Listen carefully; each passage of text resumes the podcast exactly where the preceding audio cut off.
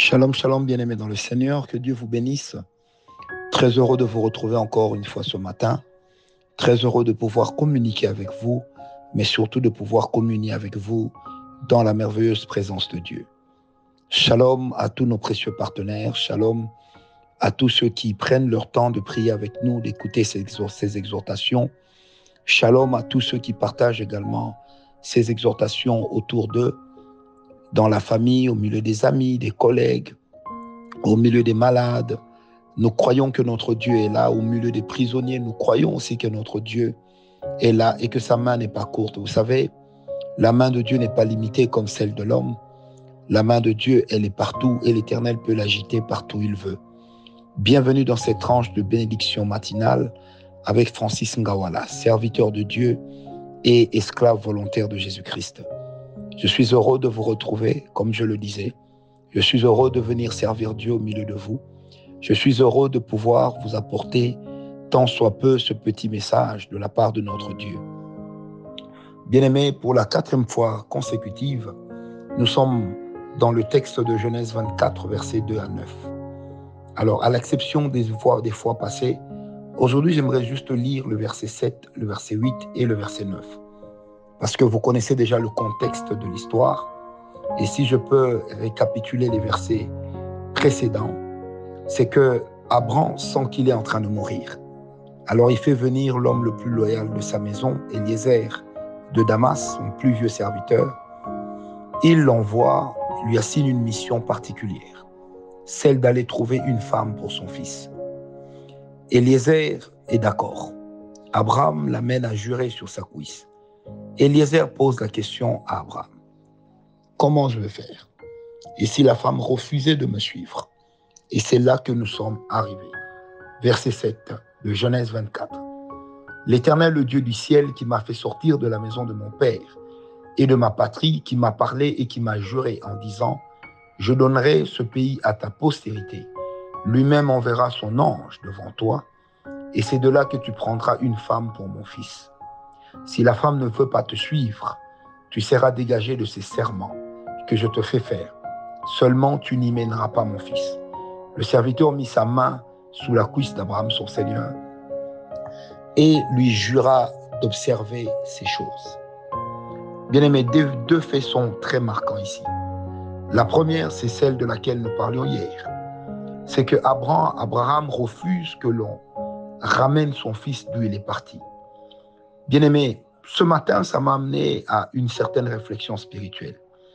Vous savez, lorsque nous connaissons le Seigneur ou lorsqu'on a atteint un certain niveau, aucun parent ne, ne voudrait que son enfant retourne dans l'esclavage. Aucun parent ne voudrait que son enfant retourne dans les souffrances jadis que lui-même a eu à connaître. Aucun véritable parent avec un cœur qui se vaut ne peut se dire que mes enfants doivent passer par le même chemin que moi.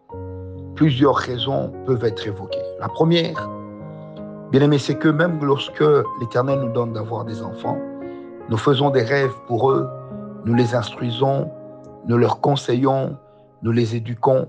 Mais une chose est vraie, la destinée de nos enfants n'appartient qu'à l'Éternel et à eux. Mais le plus important pour nous, bien-aimés, c'est de se poser la question, quelle est la sémence spirituelle que nous sommes en train de déposer dans nos enfants? Quelles sont les prisons desquelles nous-mêmes nous sommes sortis et vers lesquelles ou dans lesquelles nous n'aimerions pas que nos enfants puissent retourner? Quels sont ces péchés que nous-mêmes nous avons vaincus dans lesquels nous ne voudrions pas que nos enfants y soient?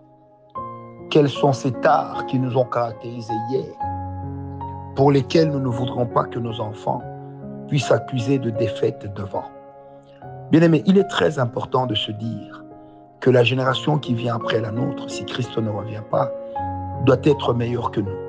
La génération de nos enfants, la génération des fidèles, la génération de tous ceux qui viendront après nous. Bien aimé, il est important donc de pouvoir avoir des valeurs. L'éducation qu'on donne à un enfant, ce n'est pas seulement l'ensemble des paroles, ce n'est pas seulement la science qu'on lui transmet, mais ce sont d'abord les valeurs spirituelles, les valeurs morales qu'on lui transmet. Aujourd'hui, plusieurs parents sont en train d'échouer Échoué parce que à l'époque d'Internet, à l'époque des high-tech, à l'époque des iPhones, à l'époque des, des Android, nous laissons un peu nos enfants faire tout ce qu'ils veulent.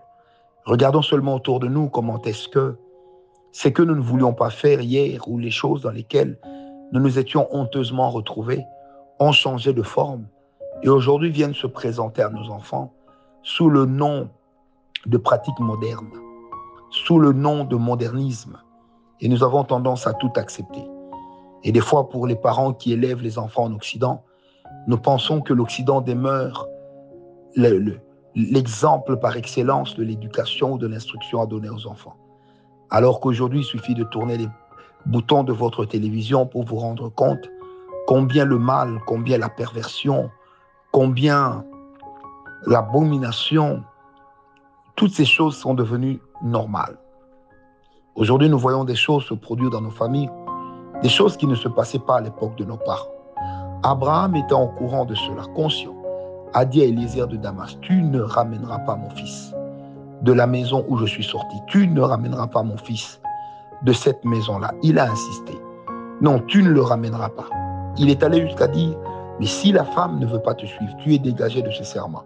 Une manière de dire, je préférerais que mon fils reste célibataire plutôt que de pouvoir retourner là-bas. Vous savez, des fois, nous prédicateurs, nous avons pris l'habitude, surtout nous, avec nos grands jeunes, nous avons pris l'habitude de faire croire aux gens que le mariage serait la plus grande bénédiction dans la vie de l'homme. Nous avons presque fait miroiter aux gens que réussir son mariage, c'est réussir pour toute la vie. Alors que pas forcément, parce qu'on peut réussir son mariage, échouer dans son sacerdoce, on peut réussir dans le mariage, échouer aussi dans l'éducation des enfants. On peut réussir dans le mariage, mais échouer quant à la manière d'atteindre les objectifs de Dieu. Bien aimé, tout doit se composer ensemble autour de Dieu, autour de l'Esprit. Le mariage, oui, mais le mariage pas à n'importe quel prix. Ça a été donc la devise de laquelle Abraham est en train de nous faire part du moins une déduction que je me permets de tirer de par son attitude. Bien-aimé, pose-toi la question, toi, aujourd'hui, quelles sont les valeurs que tu es en train d'inspirer à tes enfants? Tu peux dire, je suis papa, je suis maman, mes bêtises sont commises loin des miens, personne n'en saura. Mais sais-tu que les démons circulent? Sais-tu qu'on les appelle des esprits errants? Ayant cette capacité de prendre des tares, de les ramener vers ton sang et de faire que ces choses puissent faire partie de ton code génétique. Quelqu'un me dira, oui, mais Christ a vaincu à la croix. Bien aimé, Christ a vaincu à la croix, mais il est de ces principes, de ces lois auxquelles nous devons nous identifier pour que cette victoire de Christ puisse être manifestée dans notre quotidien. Sinon, ce n'est pas pour rien que l'apôtre Pierre a dit à Israël, a dit au Fils de Dieu, en disant ceci, veillez parce que votre ennemi le diable rôde comme un lion rugissant, cherchant qui dévorer. Si l'apôtre Pierre demande à ce qu'on veille, c'est que l'apôtre Pierre évoque assez succinctement la possibilité pour certains enfants de Dieu d'être effectivement dévorés par le diable. Bien aimé, l'œuvre de la croix ne doit pas nous amener à nier notre responsabilité dans le combat spirituel. Parce que le combat spirituel est une réalité. Et le combat spirituel, bien aimé, peut tirer son essence même de notre comportement de tous les jours. Ces choses que tu négliges demain pourront devenir le talon d'Achille dans la vie de tes enfants. Ces choses derrière lesquelles tu gagnes, mais pour lesquelles tu sais être malhonnête, mais que tu ramènes chez toi.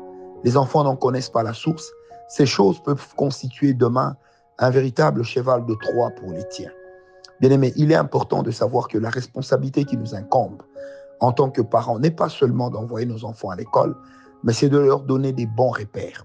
Aujourd'hui, le monde est en train de se détruire parce que plusieurs enfants n'ont pas de bons repères. Parce que plusieurs personnes n'ont pas des bons repères. Et aussi parce que plusieurs parents n'ont pas donné des bons repères à leurs enfants. C'est pourquoi, bien-aimé, je, prie avec le Saint-Esprit ce matin pour toi. Que l'Éternel éloigne tout ce qui n'est pas de toi, de lui, et que l'Éternel éloigne de nous la mort précoce. Qu'il nous laisse vivre aussi longtemps que cela sera possible, à moins que Christ ne revienne. Mais qu'il nous laisse vivre aussi longtemps pour avoir le temps de pouvoir donner à nos enfants des valeurs, de pouvoir leur insuffler des repères, de pouvoir les amener sur le chemin de la vérité, de pouvoir conduire nos enfants demain à dire, nous sommes condamnés à marcher avec Dieu, parce que Dieu, c'est le Dieu de nos pères.